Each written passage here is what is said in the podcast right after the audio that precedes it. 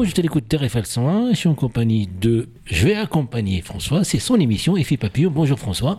Bonjour Abdel, bonjour Serena. Bienvenue dans ce nouvel épisode de l'effet papillon par ces temps troublés. On attend la décision du Conseil constitutionnel sur les retraites. Faut pas fait se faire trop d'illusions. Le Conseil constitutionnel ne juge qu'en droit. Visiblement, le droit n'a pas été piétiné, contrairement à ce que disent certains.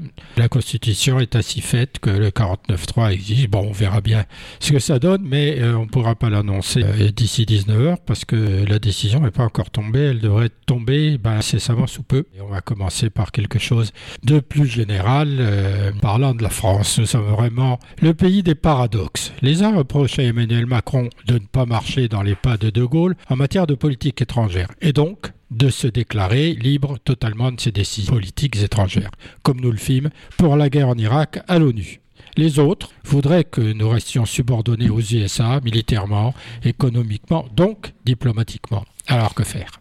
Emmanuel Macron a raison de dire qu'il faut que l'Europe, parce qu'il faut raisonner en termes européens et pas français pour pouvoir peser, et donc n'être les otages ni de la Chine, ni de notre allié américain trop pressant, on ne peut pas être seulement suiviste. C'est ce qu'a dit Emmanuel Macron. L'histoire d'ailleurs nous le dit, nous le répète et nous le prouve à chaque fois.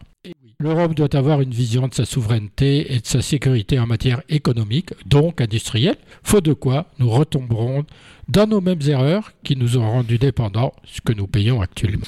Dépendants de la Chine, bien évidemment, on l'a vu pendant le Covid, mais dépendants de notre, allié américain et d'autres. Et oui, nous sommes évidemment les alliés des USA, des États-Unis, nous partageons les mêmes valeurs, nous partageons beaucoup d'intérêts économiques en commun. Est-ce que ça fait de nous des ennemis de la Chine? Non, ni des alliés inconditionnels, ni des ennemis acharnés, des otages, ni des uns, ni des autres. Nous ne devons être otages ni des uns, ni des autres. Ça ne veut pas dire, bien évidemment, qu'on accepterait que la Chine envahisse Taïwan. Il faut prévenir quand même les Chinois qui vivent sur une autre planète en ce moment visiblement que euh, une telle tentative euh, ne serait pas acceptée par les Européens par les pays européens eux-mêmes, parce que euh, Ukraine, euh, Taïwan, même combat. Est-ce une position singulière en Europe, cette position-là? Oui. Est-ce que c'est une, euh, position singulière des Européens? Eh bien non. Les 26 pays d'Europe n'ont pas la même position sur ce qu'on vient de dire précédemment. Nous avons choisi la voie du dialogue sans naïveté, sans concession à nos valeurs. Devons-nous affirmer, c'est ce qu'on doit affirmer, en refusant d'entrer dans une logique de bloc à bloc, c'est-à-dire la logique de la guerre froide d'antan. Nous sommes le troisième pôle mondial, troisième pôle économique mondial, car nous devons prendre conscience de ce que nous sommes de fait. La troisième puissance, nous l'Europe, avec nos valeurs dans la démocratie, pour proposer au monde un nouveau système politique et économique qui reste malheureusement à inventer. Donc il faut l'inventer rapidement. Et euh, ceux qui croient que les BRICS vont nous remplacer se trompent totalement. Deux sujets ont dominé la visite des trois jours d'Emmanuel Macron en Chine, accompagné de la présidente de la Commission, qui ne représente pas en soi l'Europe en tant que présidente, mais qui est une partie technique de l'Europe. Sur l'Ukraine, Paris savait que la Chine ne condamnerait pas l'invasion russe. L'illusion d'une médiation chinoise avait aussi été abandonnée. Il était important, en revanche, de souligner les risques que comporterait une décision de livrer des armes à la Russie qui ferait basculer la Chine dans le camp de la guerre. Il fallait aussi rappeler à Xi Jinping, qui se dit favorable à la paix, que le président Zelensky attendait son appel. Le leader chinois a également été mis en face de ces contradictions, refusant de condamner le possible déploiement d'armes nucléaires en Biélorussie, alors qu'il s'est officiellement prononcé contre la menace et l'usage de ces armes. S'il n'y a pas eu de réponse, on n'a pas nécessairement fait preuve d'unité, mais au moins les problèmes ont été posés. Ça n'a pas mis le dirigeant chinois en difficulté, mais ça a été fait. C'est ce qu'on peut dire. Au moins, ça a été fait. Le volet européen était plus complexe, lui. Avec la présidente de la Commission, Emmanuel Macron pesait 450 millions d'habitants, ce qui n'est pas rien. Accessoirement, une puissance nucléaire proche de Londres, c'est-à-dire la France. Passons sur les phases de l'accueil qui visaient à flatter la France et qui visaient aussi à favoriser le bilatéralisme, comme avec Scholz. Évidemment, pour la Chine, c'est plus facile de diviser l'Europe et de parler aux uns puis après aux autres plutôt que de parler à toute l'Europe. On n'est pas obligé de se laisser abuser par des telles flatteries d'un autre temps. Comme l'a montré son récent succès diplomatique avec l'Iran et l'Arabie saoudite, la Chine est un acteur majeur dans un environnement mondial en pleine mutation. Il faut lui parler sans complaisance, y compris sur Taïwan, et l'Union européenne, sans renier son alliance avec les, États-Unis, veut aussi s'affirmer dans ce contexte et commence à s'en donner les moyens. Dans un article du New York Times, les journalistes ont estimé qu'Emmanuel Macron sapait les efforts américains pour contenir l'influence du régime autoritaire du président chinois, oubliant que si on veut rester le maître du monde, cela a un coût et qu'il ne faut pas traiter ses amis comme des subordonnés aux ordres, oubliant par exemple la loi IRA qui est une loi qui contrarie économiquement le développement de l'Europe. En outre, par exemple, Thierry Breton, commissaire européen au marché intérieur, assure que la Chine est un très grand partenaire commercial de l'Union européenne. Nous sommes très importants pour la Chine. On représente 20% de ses exportations et 9% dans l'autre sens. Donc, on est plus important pour la Chine qu'elle ne l'est pour nous. Une, une affirmation que Pékin aurait tort de négliger. Finalement, il y a déjà un certain temps que Macron défend la souveraineté économique et industrielle de l'Europe, à commencer par un plan d'investissement massif dans l'industrie verte, la physique quantique, en fait, tout ce qui touche à l'économie stratégique de l'Europe. Certes, des efforts ont déjà été faits. Il y a eu le Chip Act, qui concerne les semi-conducteurs, le Net Zero Industry Act qui concerne la transition énergétique, le Critical Raw Material Act qui est la sécurisation des matières premières, mais il faut aussi des mesures concernant les réseaux sociaux, l'intelligence artificielle et surtout la défense européenne qui peine à se mettre en place car de nombreux pays se tournent vers les USA, la Corée du Sud, Israël, etc. Mais pas uniquement vers l'Europe, soit par interpersonnel, soit sous l'influence des lobbies américains, sans parler du pendant européen de la loi IRA américaine, à laquelle nous n'avons pas à faire de cadeaux. Cette indépendance passe par plus d'autonomie en matière diplomatique. En fait, le comportement de notre président de la République peut être critiqué, mais on, doit au moins lui porter crédit d'avoir fait ce voyage, d'avoir posé les problèmes avec Xi Jinping. C'est pas très facile de parler avec un dirigeant pareil et d'avoir soulevé euh, tous les problèmes qui fâchent. Après, le résultat, ben, on verra bien plus tard. Mais en tout état de cause, il faut rester ferme sur la défense de Taïwan. C'est un pare-feu à tout ce qui pourrait se passer ensuite dans la zone pacifique. Je parle de l'Ukraine. Les Russes reculent, les Russes avancent, les Ukrainiens manquent de munitions, ils ne vont pas attaquer. Enfin, toutes ces informations frisent à la désinformation. Et ces désinformations bas son plein. En plus, s'ajoutent les fuites américaines qui tissent un nuage de fumée complet. On sait maintenant d'où viennent ces fuites, euh, d'un jeune homme qui a voulu se faire mousser auprès de ses petits camarades, mais c'est quand même extraordinaire que des documents classés défense sortent comme ça, n'importe comment, sans que personne y fasse attention, pas même les services secrets américains, et se retrouvent sur les réseaux sociaux en montrant des, photos de, plans, des, des, analyses de l'armée américaine sur l'armée ukrainienne, ce qui peut mettre en difficulté bien évidemment l'Ukraine. Euh, de leur côté, les Russes disent que c'est de la provocation pour leur faire peur à eux. Enfin, tout ça ne nous dit pas où est la vérité, mais la question qu'on peut se poser, c'est pourquoi ces documents sont sortis et au bénéfice de qui? Voilà, on en est pour l'Ukraine. C'est-à-dire que on est toujours dans, le noir le, plus complet. On n'est pas dans le noir, on est dans la loi des plus forts, et puis la Russie certainement va pas lâcher l'Ukraine. Donc, euh, vu les, la réorganisation de géostratégique par rapport à tout ça avec les Américains. Tout à l'heure, tu as cité Israël, par exemple, tu as cité d'autres pays, mais ils sont déjà, ils ont fait déjà allégeance depuis, euh, depuis un certain nombre d'années. Donc il y, a, y a des blocs, il y a une réorganisation que les partenaires des États-Unis euh, euh, continuent à, à, soutenir la politique américaine et même Macron, il est parti en Chine par rapport à euh, qu'il pèse un peu, mais il influence rien du tout, donc il était même ridiculisé. À partir de là, le Taïwan, bon, il a dit euh, la souveraineté, euh, enfin, il était ambigu, et, et, la loi du plus fort va continuer à régner, tant que dans ce monde-là, en tout cas, la loi du plus fort, donc ça veut dire que les, les Russes, ils vont pas lâcher l'Ukraine, et vu qu'on a appris comme quoi, même les Américains, ils ont autorisé la vente des munitions pour la Russie, donc c'est un jeu aussi politique qu'on comprend pas vu enfin les positions ukrainiennes, enfin tout ce qui les positions, euh, tout ce qui les renseignements concernant l'Ukraine et leur position. Donc euh, c'est tout ça, ça, ça, on comprend pas très bien ce qui se passe. J'entends, j'entends tout ce que tu me dis. Euh, il est évident que la Russie jusqu'au point de rupture, continuera à vouloir conquérir un pays qui lui appartient pas, contre vents et marées, avec arrivera ce qui doit arriver, bien évidemment. Les Chinois ont décidé de soutenir les Russes, et puis ils auront peut-être encore plus loin dans leur soutien de la Russie pour arranger leurs propres affaires contre les Américains qui eux essaient de nous embarquer aussi dans leur lutte économique pour l'instant, je dis économique parce que c'est le cas, hein, euh, contre la Chine, parce que la Chine conquiert des positions économiques partout, y compris par les routes de la soie, mais on en parlera un peu plus tard sur les investissements une question des banques dans les routes de, sur les routes de la soie. Euh, et puis, oui, c'est évident qu'on est on assiste à une recomposition du monde, des forces euh, dominantes du monde. Il y avait l'Europe, il y avait la Russie qui était une force dominante, les États-Unis qui ont toujours été, jusqu'à preuve du contraire, la première puissance mondiale.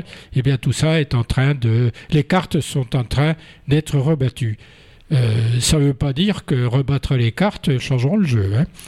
Euh, ça ne veut pas dire que les Américains ne resteront pas la première puissance mondiale, ça ne veut pas dire que les BRICS remplaceront l'Europe, ça ne veut pas dire que la Chine deviendra dominante sur tous les terrains. Euh, si on dit ça, c'est qu'on croit qu'elle est en plein développement et qu'elle n'aura pas de problème économique au niveau mondial et pas de problème interne non plus avec ses populations. Enfin, il y a tout un tas d'inconnus. Et il faut regarder euh, au jour le jour ce qui se passe pour voir quelles sont les influences qui se manifestent partout.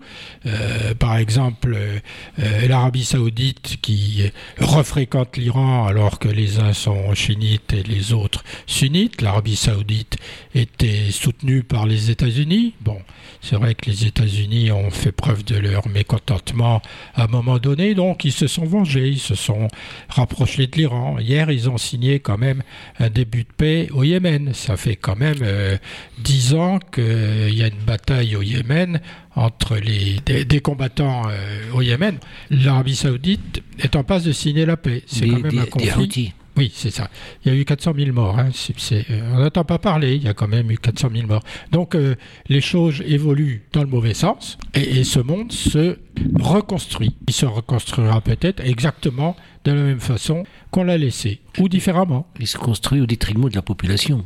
Parce que l'Arabie Saoudite, les dirigeants, ils savent qu'ils vont être euh, sur un siège éjectable. C'est pour ça qu'ils sont alliés avec, euh, euh, avec les Iraniens et puis les Russes et puis la Syrie qui veulent rentrer dans, dans ce, dictateur sanguinaire, Bachar al-Assad, qui a tué sa population pour le mettre sur la scène internationale. Après, c'est comme le Maroc, par exemple. Là aussi, il était lâché par, par la France, donc il s'est allié avec Israël. Donc, c'est en fait, c'est les dictateurs qui, qui jouent un jeu et puis les dirigeants, ils n'ont pas encore compris que là, roue va tourner et puis on rend ces gens-là extrémistes quelque part. Bah, c'est pour ça que euh, votre position. Enfin, euh, on, on, tu survoles un petit peu l'actualité euh, au monde, et puis c'est très intéressant parce que ça nous touche quelque part, d'une manière ou d'une autre. Il y, a, y, a, un jeu, il y a, y a, et surtout, surtout, moi, ce que je, je dois assister sur les dictatures euh, les dictateurs qui vont, qui sont, qui vont euh, partir, bah, ils s'allient avec le, euh, enfin l'extrême ou hmm. donc comme le l'Arabie Saoudite, il a rien à faire avec les, Iraniens. Non, rien. Mais enfin, c'est une dictature comme l'Iran. Hein. Tout à fait. ce qui se dessine dans le monde, avant c'était bloc contre bloc. et maintenant, on veut changer la constitution de ces blocs et on se retrouve avec quoi? Ben, Un bloc alors qui, va regrouper les démocraties, on pense qu'on veut des démocraties, mais ce ne sont pas des dictatures. Et de l'autre côté, le bloc des dictateurs de tout poil, des grands et des petits. Hein, et c'est ce que dit Xi Jinping. C'est quand même une dictature, la Chine tant que le peuple dit rien du tout, mais enfin il n'a pas les moyens de dire, mais ce que propose idéologiquement la Chine, de dire finalement que la dictature c'est mieux que la démocratie. Regardez, en Chine, tout marche bien, l'économie marche bien, le peuple ne manifeste pas contre les retraites dans la rue, forcément ils n'ont pas de retraite. Donc les deux blocs, c'est d'un côté les démocraties avec un petit dé, si on veut, et de côté les dictatures avec un grand D. Donc le, monde a changé. Qui va gagner? Alors dans ces cas-là, personne ne gagne comme d'habitude. Mais enfin, les dictateurs pensent maintenant qu'ils détiennent la vérité et qu'ils peuvent entraîner à leur suite des tas d'autres pays, particulièrement en Afrique, mais aussi en Amérique du Nord et ailleurs, dans la zone Indo-Pacifique, qui peuvent entraîner des pays à avoir le même système politique que le leur. Jusqu'à présent, ce système politique euh, n'a pas donné beaucoup de preuves qu'il pouvait réussir. On a vu, pour ne parler que de la Chine, et pour parler de Mao Tse-tung, ça a été des catastrophes permanentes dans les trois révolutions internes qu'il a voulu euh, suivre, les sans-fleurs, euh, la révolution culturelle, etc. Et maintenant, on a Xi Jinping qui avant déclarait dans les symposiums du, du, Parti communiste que la priorité c'était l'économie, maintenant il dit que c'est la sécurité quand on dit que la priorité c'est la sécurité, ben, on parle de guerre. Bien évidemment, eh bien on en est là, malheureusement, et, c'est très dangereux. Ils produisent des produits la moitié qui ne servent à rien dans le monde, et si, on évite d'acheter les produits euh, qui viennent de Chine, en tout cas, on peut, on peut réduire cette force. Et pendant 20 ans, elle a tout fait fabriquer en Chine. Les Allemands, eux, ont vendu à la Chine et puis ont acheté le pétrole russe. Comme ça, ça faisait bien tourner leur économie. Et maintenant, on est devant nos contradictions. On ne peut plus acheter de pétrole à la Russie, ça pose des problèmes énergétiques. La Chine nous rend dépendants, y compris pour avoir des masques pour le Covid et des tas d'autres choses, les voitures électriques, les batteries. Il faut absolument euh, qu'on prenne un nouveau virage au sein de l'Europe. C'était le sens de la déclaration de Macron en, laissant de côté Taïwan. C'était le sens de sa démonstration. Il faut que l'Europe devienne indépendante économiquement parlant, surtout dans les économies stratégiques. Tout devient de plus en plus stratégique, malheureusement. On va peut-être parler de la Russie, puisqu'on a parlé de... Brièvement, comme ça. Brièvement. Simplement euh, pour dire que les députés russes ont voté dans la précipitation un texte qui permet d'envoyer des ordres de mobilisation par voie électronique. C'est-à-dire qu'ils vont mobiliser euh, leurs appelés par la voie électronique, y compris ceux qui n'ont pas l'électronique et qui n'ont pas d'ordinateur, qui seront priés d'être au courant quand même. Ça peut laisser supposer qu'ils ont une idée derrière, la tête de de nouveau augmenter leur corps expéditionnaire en Ukraine. Alors ils avaient, ils avaient embauché, si on peut dire, 300 euh, 000 soldats et là, euh, les 400 000, ils vont essayer de les de nouveau les embaucher par cette voie-là, euh, ce qui prouve qu'ils n'abandonnent pas l'idée de conquérir entièrement l'Ukraine et c'est un mauvais signe les députés de la Douma, c'est-à-dire l'Assemblée, russe, ont quand même trouvé euh, tout ça un peu bizarre, parce qu'ils n'ont pas eu le temps de lire le texte correctement.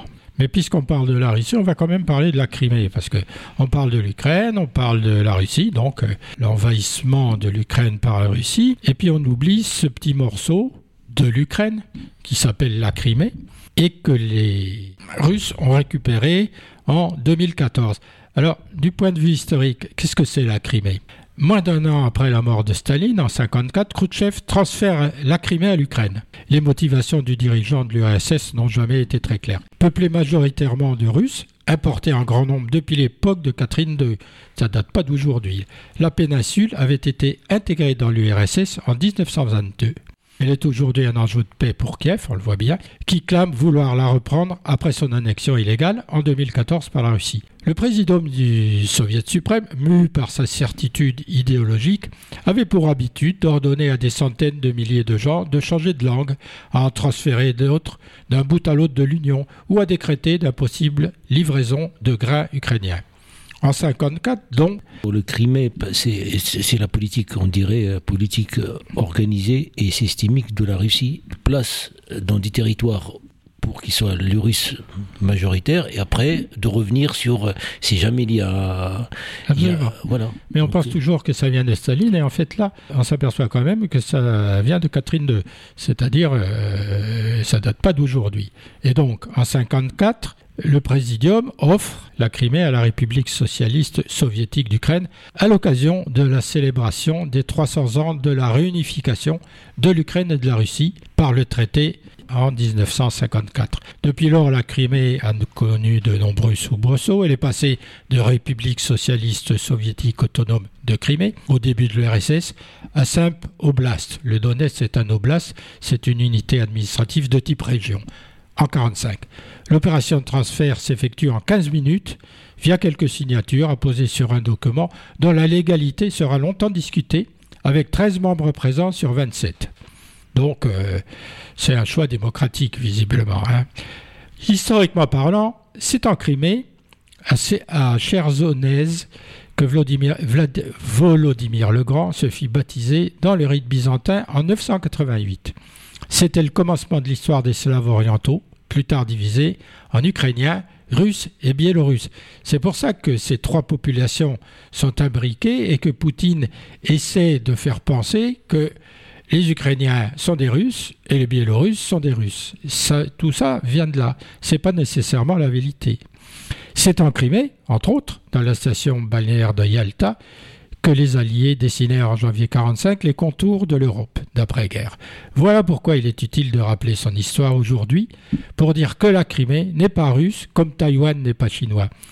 Khrouchtchev place donc ce transfert dans le cadre du tricentenaire de la réunification de la Russie et de l'Ukraine conception russe, uniquement russe, parfaitement abusive des rapports avec les Ukrainiens, toujours en vogue, à Moscou, mais sans aucun rapport ni historique ni géographique avec la Crimée.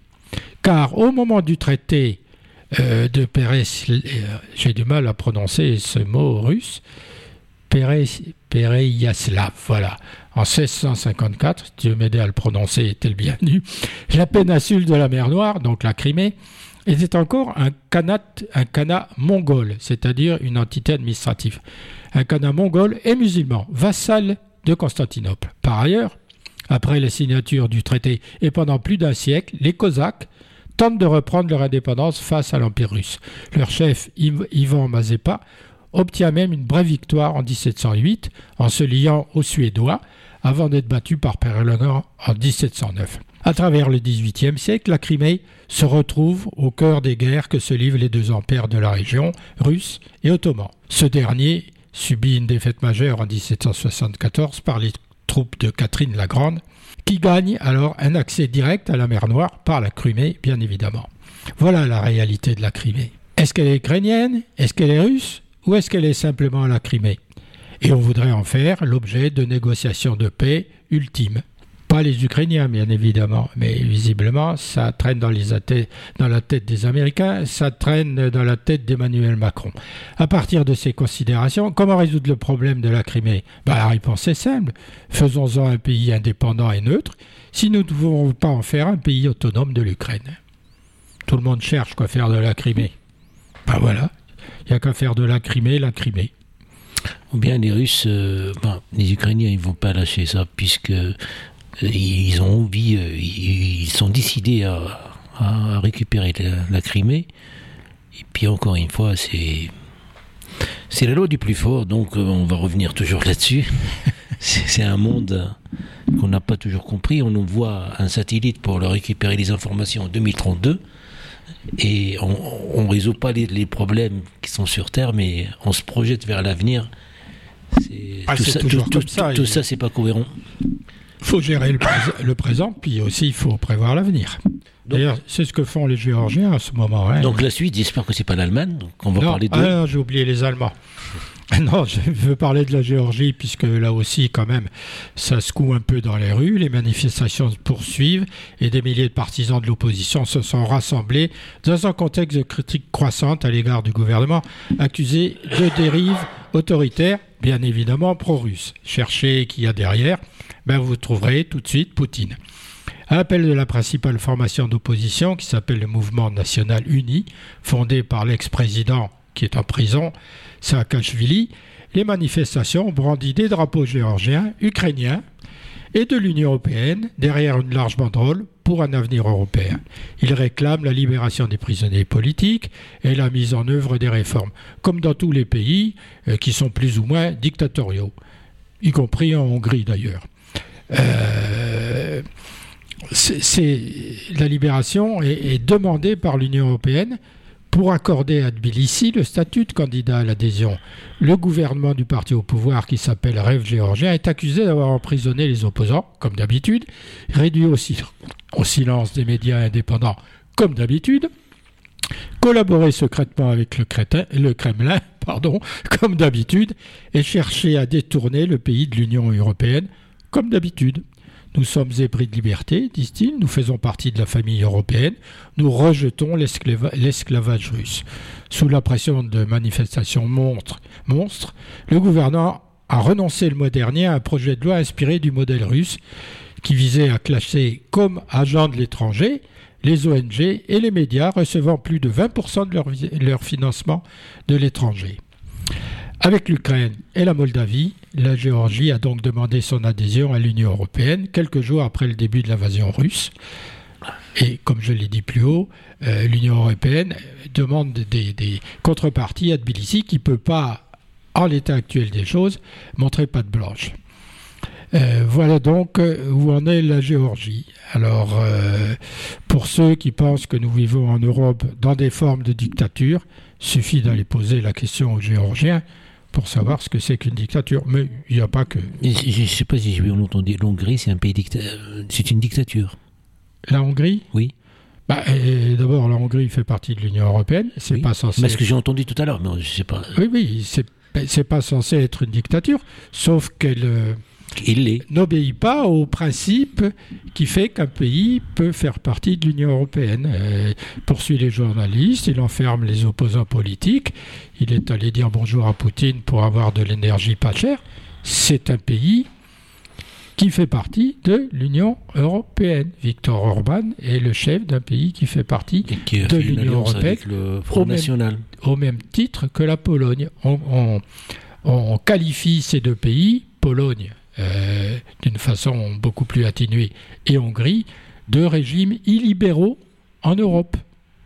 C'est-à-dire qu'ils contreviennent finalement à la législation européenne. Donc ils ne sont pas censés rentrer parce qu'ils n'ont pas toujours rempli les conditions pour euh, accéder alors pour euh, rentrer dans l'Union européenne. On leur a laissé du temps pour pouvoir finir de les remplir, et visiblement. Bah, c'est eux maintenant qui nous laissent le temps pour qu'on devienne comme eux. Oui, par exemple. Donc, euh, on peut considérer que que, que, que, que, la Hongrie est un cheval de Troie de Poutine dans l'Union européenne. Cheval de Troie, ça n'a jamais existé, c'est une histoire. Peut-être, mais tout le monde sait ce que c'est. C'est suffisant. Donc euh, la suite, euh, pour qu'on puisse, parce que je rappelle qu'il y a l'inauguration à la Grange de Luynes d'une exposition à 19h. Oui, absolument. Euh, la Chine, oui, puisqu'on en parlait de façon précédente, euh, tout va pas si bien que, ce que Xi Jinping veut dire en Chine. D'abord, la crise des logements euh, a de nouveau un, rebond hier, c'est-à-dire qu'il y a encore une grosse boîte qui s'est cassée la figure et, qui n'est pas soutenu par euh, le gouvernement. On verra bien ce que ça donne. Je rappelle quand même que les gens, ils retiennent, ils commandent les appartements, ils payent les appartements, et puis quand ces boîtes de construction euh, se cassent la figure, pour des raisons de spéculation, eh bien les gens perdent leur argent et n'ont pas de logement c'est ce qui a déclenché la crise en Chine. Et on est toujours, ils sont toujours dans cette euh, crise-là. Mais il y a quelque chose qui les vise, c'est les routes de la soie. Hein. Il convient de mettre en garde contre un déséquilibre du système financier en Chine.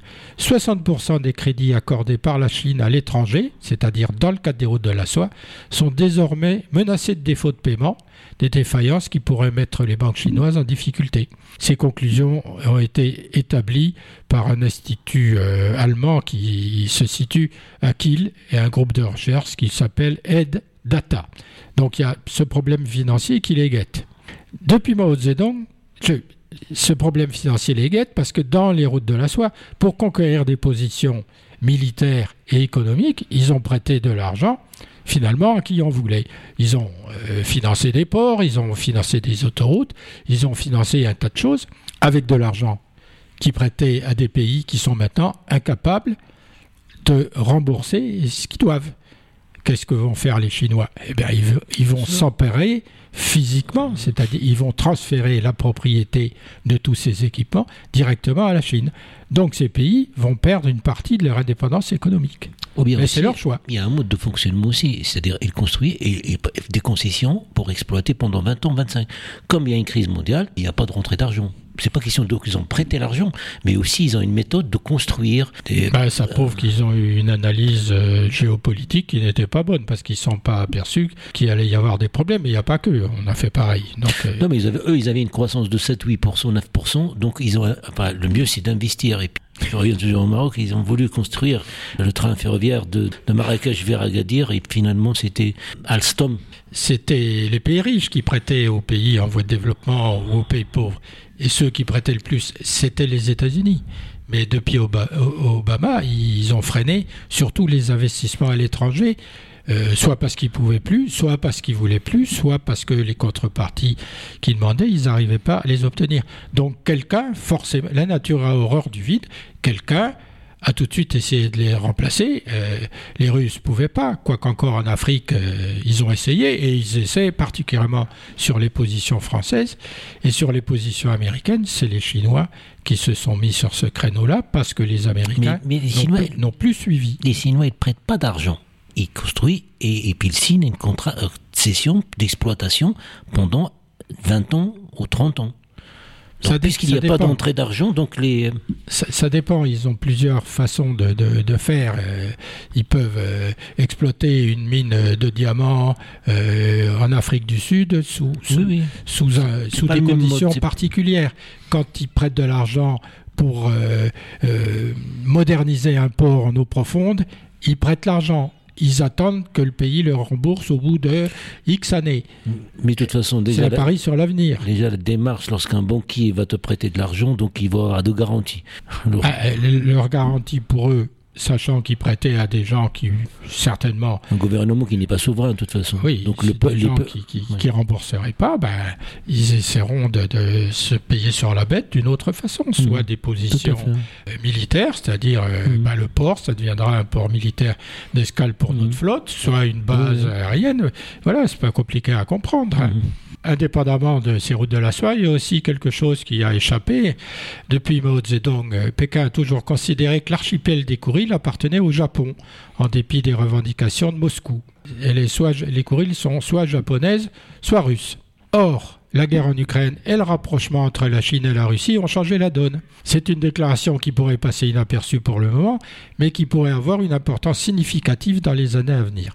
Lors de sa visite en Russie, Jinping a déclaré que la Chine ne prendrait désormais plus position concernant les îles Kouril, qui font donc l'objet d'un contentieux territorial entre Tokyo et Moscou. Et la Chine a dit Moi, je m'en occupe plus, débrouillez-vous entre vous.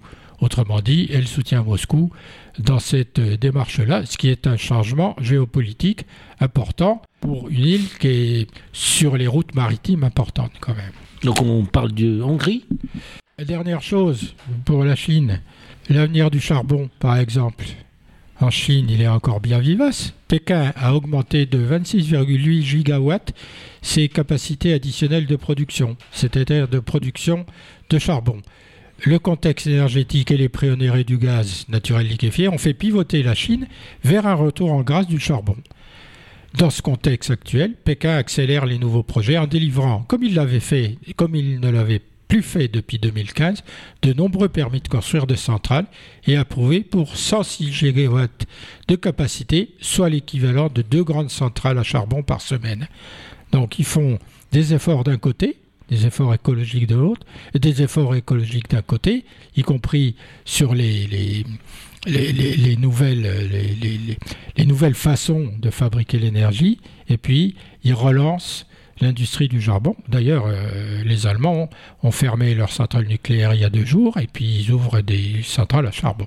voilà où nous en sommes. Alors la Hongrie, 15 pays de l'Union européenne ont refusé de s'associer au recours introduit par la Commission devant la justice de l'Union européenne, qui est une procédure légale, contre une loi discriminatoire à l'égard des personnes LGBT+, s'attirant les foudres de la Hongrie. Outre l'Allemagne et la France, qui ont annoncé jeudi se joindre à la procédure, interviennent dans une rare démarche la Belgique, le Luxembourg, les Pays-Bas, l'Autriche, l'Irlande, Malte, le Danemark, le Portugal, l'Espagne, la Suède, la Slovénie, la Finlande et la Grèce, a-t-on appris, auprès de ces pays et des militants des droits de LGBT. Le recours est également soutenu par le Parlement européen en pleine crise ukrainienne, et on l'a dit tout à l'heure, Viktor Orban, alors il est toujours euh, euh, vent debout contre euh, la légalisation de ces communautés, le droit à l'avortement, etc. Et en plein milieu de la crise, eh bien, il s'est rendu à Moscou pour rencontrer Poutine et renforcer, dit-il, la coopération commerciale énergétique entre les deux pays. On se demande ce que fait Bruxelles. Bientôt, il va soutenir ouvertement euh, la Hongrie, la Russie contre l'Ukraine, alors qu'il fait partie de l'Union européenne. C'est quand même. Euh, même on a une partie politique qui est le Front National, qui a un lien avec. Euh, donc, regardons dans nos, portes, devant nos portes, en fait. Donc, le lien de la Russie. il y a aussi des partis en Europe. Il y a des pays qui sont pour la négociation, en faisant payer cette négociation par les Ukrainiens, par la Crimée. Il y en a d'autres euh, qui ne s'élèvent pas très fortement contre euh, l'envahissement de l'Ukraine par Poutine. C'est les partis d'extrême droite, bien évidemment, les partis nationalistes d'extrême droite qui ont, je sais pas, un souvenir de la grandeur euh, mm. des, des, des, des, peuples, des pays. Bon. D'accord. On va parler de la Tunisie. On va partir de l'autre côté de la Méditerranée. Je parlerai pas du Maroc qui tient à cœur. Non, la Tunisie. On va parler de la Tunisie. Rien ne tient à cœur, c'est la Touraine qui me tient à cœur. Le 4 avril, après quasiment deux semaines d'absence de la scène publique, le président tunisien est réapparu sur les écrans pour des rendez-vous avec sa première ministre, Najla Boudane, et son nouveau ministre des Affaires étrangères, Nabil Amar. S'exprimant d'une voix rauque, le teint pâle, c'est dire son émotion, Kaïs Sayed a vivement critiqué ses opposants qui s'étaient interrogés sur la vacance du pouvoir pendant ces 15 jours, dans un État où lui-même concentre désormais tout l'essentiel du pouvoir. Des dizaines de ces dissidents font l'objet d'enquêtes pour des contacts supposés avec des diplomates étrangers. Plusieurs d'entre eux sont détenus, et cela après que nombre de juges ont été démis et que le pouvoir judiciaire fut passé sous la coupe présidentielle. Bon, alors euh, comment euh, Comment caractériser le régime tunisien euh, où le président décide tout, euh, nomme qui veut, euh, enferme qui veut, coupe la parole à qui veut Je te laisse cette réponse. C'est une dictature qui dépasse son nom, mais la question qu'il faut poser, ce président, c'est qui qui Il a un soutien de l'extérieur, il faut le savoir lequel? Parce que de se permettre de faire régresser, c'est pas question de printemps arabe ou quoi que ce soit, c'est question qu'il est sûr de lui, il prend des décisions, il met les opposants, les journalistes en prison, et on comprend pas c'est qui derrière lui, c'est quelle force c'est quel pays ou quel euh, est-ce que c'est les États-Unis, est-ce que c'est l'Europe, est-ce que c'est la France? La question il est posée. Moi je finis par me demander s'il y a vraiment quelqu'un derrière euh, tous ces pays, parce que c'est pas le seul. Hein. Il y a le Maroc dont tu parles tout le temps. Non, le Maroc c'est autre chose, il a choisi d'autres chemins. Mais, mais quand même, c'est très intéressant. Il y a d'autres pays qui ont l'air de prendre leur indépendance de décision totale. Quelle indépendance Qui ont, qui ont l'air de, de de, de, nous dire moi je fais ce que je veux, euh, je reçois des ordres de personne, il n'y a personne derrière moi, je fais comme ça. Alors dans la mesure où la, les puissances européennes perdent en, audience et perdent en, pouvoir de, de, coercition, ben, certains reprennent leur liberté, et mais quand ils reprennent leur liberté, ils cherchent à s'appuyer sur quelqu'un d'autre. Et là, euh, Algérie, on sait sur qui s'appuie. Tunisie et Maroc, euh, officiellement, on ne sait pas trop sur qui, euh, qui les lâche, qui, qui les soutient encore. Le Maroc, c'est clair. C'est maintenant, c'est les États-Unis et Israël. Ça, c'est clair. la France, voilà. ça, ça, et la- son influence, la L'Algérie, c'est la Russie. Et puis la, la Tunisie, on ne sait pas parce que c'est le seul pays qui était relativement démocratique. C'est-à-dire, il y a moins un ou deux journalistes, même pas, il n'y avait aucun journaliste en prison. Maintenant, il y en a, et même il, a- il a osé quand même euh, enfin, emprisonner des hommes politiques. Donc c'est ce qui se passe. Il se passe la même chose en Biélorussie, en Hongrie, d'une certaine façon en Pologne, ce sont qui est une démocratie. Et on voit bien que euh, voilà, il y a des soubresauts dans des tas de pays au- du monde qui essaient, Ouais. de, à mon avis, de retrouver une liberté de manœuvre personnelle. Euh, ça ne veut pas dire qu'ils y arrivent, parce qu'on peut toujours faire pression, mais ça veut dire qu'ils ont une volonté d'être libres avec un grand L. euh, et leur liberté à eux euh, implique euh, de supprimer la liberté de leur peuple, évidemment. Parce qu'ils ne en plus, ce qui, pas la ce qui est, ce qui est très grave, c'est que la, la, la Tunisie, elle est au bord, enfin, c'est un pays qui va faire faillite bientôt. Oui, bah, ils ont un problème avec le Fonds monétaire international, évidemment. Oui. À partir du discours de- de- du président, le Fonds monétaire international donne pas l'impression qu'il peut soutenir ce pays et y mettre de l'argent, parce qu'il récupérera jamais son argent. Ce qui va d'ailleurs euh, impacter tout de suite le niveau de vie de la population. Et donc, il y en a qui poussent le FMI en disant vous pouvez pas faire comme ça pour des raisons politiques, parce que vous allez appauvrir la population et créer des famines si ça se trouve. On est toujours coincé entre le marteau et l'enclume dans ces histoires. Ça, c'est en tout cas la Tunisie, c'est- très bizarre parce que on ne sait pas qui derrière lui. euh, Il était très sûr de lui il a sa voix qui, est très grave. Il, il s'imp- il s'impose, je sais pas, mais en tout cas, il y a un réel problème. Il y a un réel problème avec ce, ce monsieur avec, qui Ouais. prétend être président, mais en tout cas, il a une force, euh, je sais pas, c'est- il a une force euh, avec lui qu'on Mm. qu'on comprend pas, tout simplement. On va parler tout de suite des États-Unis, brièvement. Alors, je voulais parler du dollar, mais je ne vais pas en parler parce que c'est un peu long. On reprendra ça. On va parler de l'inflation, ça, parce que ça concerne plus particulièrement le pouvoir d'achat des Français. Euh, les prix alimentaires n'en finissent plus de s'envoler dans les commerces, tout le monde peut le constater.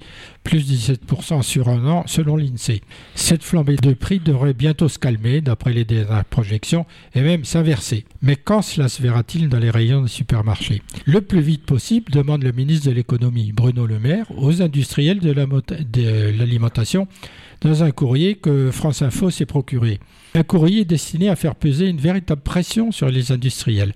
Le propos est évidemment très policé, mais le ministre est assez clair dans ses exigences. Plusieurs indicateurs conduisent la Banque de France à envisager une décrue de l'inflation au premier semestre, écrit-il.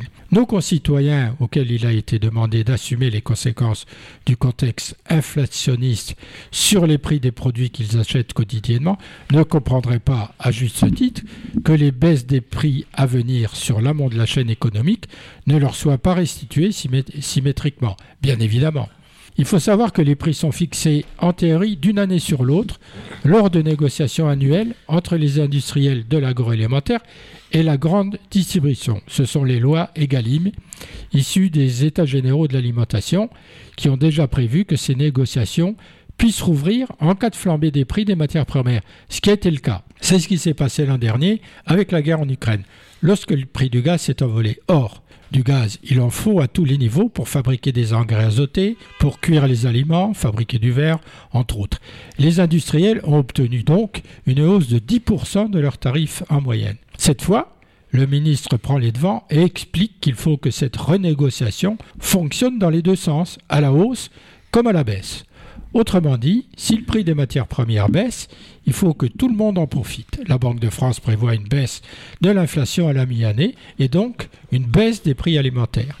La Fédération du commerce et de la distribution estime cependant que la demande du gouvernement concerne essentiellement les très grandes entreprises dont beaucoup d'entre elles ont profité de la situation pour augmenter leurs prix de manière importante et augmenter le marge.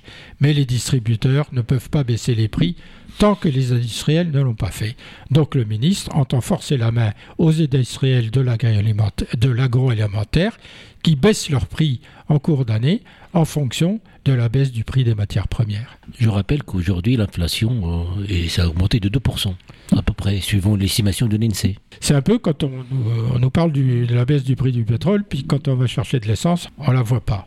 Bien évidemment, euh, les pétroliers nous disent oui, mais le pétrole que vous achetez aujourd'hui, on l'a acheté il y a six mois quand il était au plus haut. Ok, mais après, ce qu'ils ont acheté maintenant et qui est très bas, euh, est-ce qu'ils vont baisser le prix à la pompe? Non, ils vont, ils vont le baisser un peu et ils vont augmenter leur marge.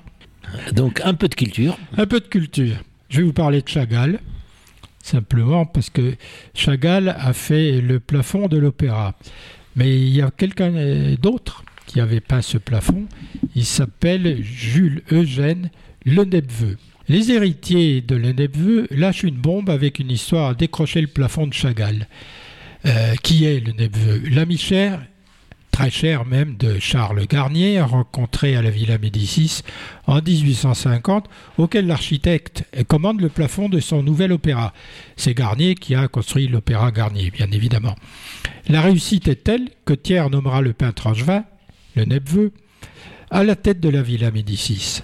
L'exposition Le Nepveu s'est tenue de juin 2022 à janvier 2023. Les critiques d'art ont célébré dans un concert de louanges sans bémol la redécouverte de ce maître du XIe siècle, du XIe siècle, non, ça ne doit pas être du XXIe siècle, né à Angers en 1819 et mort en 1898.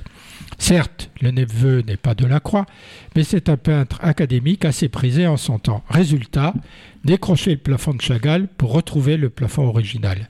Je me rappelle que ces plafonds ne sont pas peints directement sur euh, la voûte, mais sur de la toile.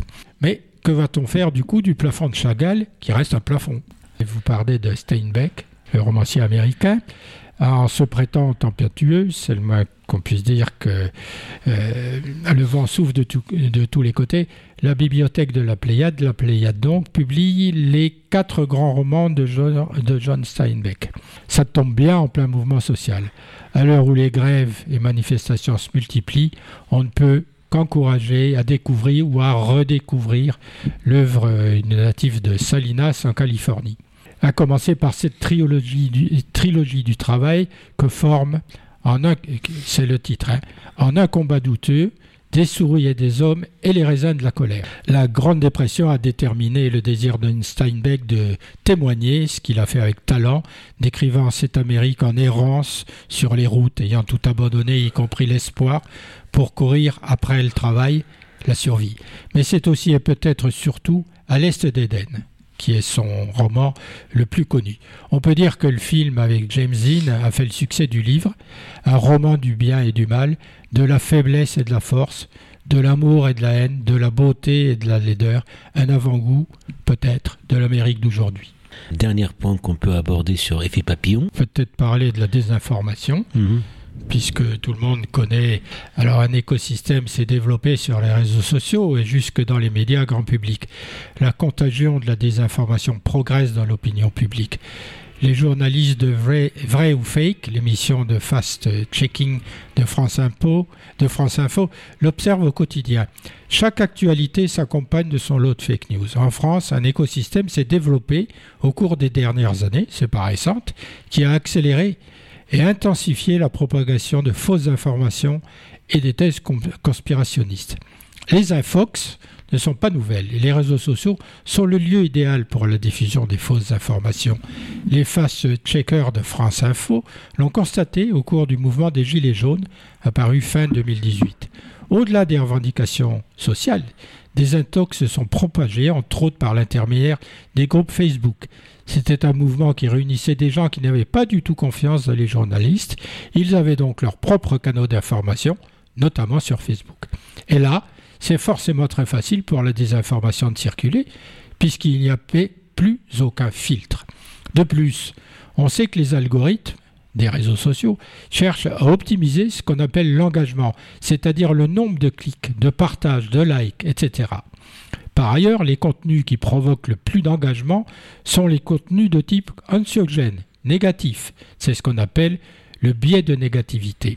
Le film Hold Up, concentré de contre-vérités sur le Covid-19, cumule des millions de vues et de partages sur Facebook, Twitter ou YouTube, puis sur des plateformes alternatives. Il est également repris par une partie de la classe politique, l'extrême droite alternative, Nicolas Dupont-Aignan ou Florent Philippot.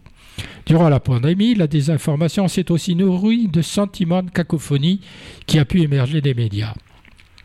Les experts venaient dans les médias et on insistait pour avoir des réponses claires et précises, alors qu'ils n'en avaient pas. C'est la principale erreur qu'on ait fait en tant que journaliste. Cette absence de certitude et cette gouvernance à géométrie variable ont creusé une brèche dans laquelle se sont faufilés des individus de tous horizons qui sont devenus des figures de cette désinformation. Par exemple, le médecin Christian Perron, chef de service des maladies infectieuses et, tropicales à l'hôpital Raymond Poincaré de Garches, dans les Hauts-de-Seine, qui a été démis de sa fonction, ou Alexandra Henrion-Claude, ancienne chercheuse de l'INSERM. Certains profils sont plus étonnants. L'ancien journaliste Richard Boutry est lui aussi coutumier de fake news sur le virus, les vaccins ou les gestes barrières dans des vidéos postées sur les réseaux sociaux. Tout comme le chanteur Francis Lalanne, devenu le chant de la, de la lutte contre le pass sanitaire. François, ancien titre de presse de renom, racheté par l'homme d'affaires Xavier Azalbert, se fait le relais inconditionnel de ses élucubrations. Les récits de ces figures de la désinformation ne se limitent pas à la sphère numérique. À l'instar des avocats Fabrice Dividio et Carlo Alberto Busca, influents sur les réseaux sociaux, ils entraînent leurs partisans sur le pavé des manifestations contre le pass sanitaire ou la vaccination contre le Covid. Et malgré leurs intox régulières, ces porte-étendards flirtant avec le complotisme sont invités dans des médias grand public, comme au micro d'Andy Berkoff sur Sud Radio ou sur les plateaux de Touche pas à mon poste, l'émission de Cyril Hanouna sur C8, qui a été condamné à plusieurs reprises à des amendes importantes. Le multiplomé Idriss Aberkan, fervent opposant aux mesures sanitaires, est désormais le relais des théories les plus folles, quelle que soit l'actualité. Après le séisme en Turquie qui a fait plus de 50 000 morts, il défend sur YouTube la théorie d'une secousse provoquée artificiellement. Un discours qui séduit, bien évidemment. 700 000 personnes sont abonnées à sa chaîne. Une partie de cette sphère de désinformation se retrouve désormais sur un autre sujet, la guerre en Ukraine. Les, échanges sur Twitter à partir de 2022, date du début de l'invasion en Ukraine, s'y conforment. Parmi ceux qui ont partagé des éléments de langage de la propagande du Kremlin, les intox sur les biolabs, sur les néo-nazis ukrainiens, etc., on retrouve exactement le même écosystème informationnel que pour la pandémie de Covid-19, à savoir François Asselineau, Florian Philippot, Dupont-Aignan. Des figures de la désinformation qui ont émergé avec le Covid partagent donc désormais le discours de propagande du pouvoir russe sur la guerre en Ukraine. À l'instar de l'ex-journaliste Richard Poutry, jadis figure de proue des antivax. Un nouvel exemple illustrant que la désinformation est devenue un point de ralliement des diverses communautés, que ce soit par idéologie, posture antisystème ou opportuniste médiatique et politique. La désinformation, ben, elle continue à nous poursuivre, elle n'est pas prête de s'arrêter tant que les politiques, parce qu'ils sont faits pour ça, ne régulent pas les choses hein, dans les systèmes de transmission des informations. Et euh, au travers de ce que je viens de dire précédemment, on voit bien que les réseaux sociaux ont un impact énorme pour la désinformation, le complotisme, etc., etc.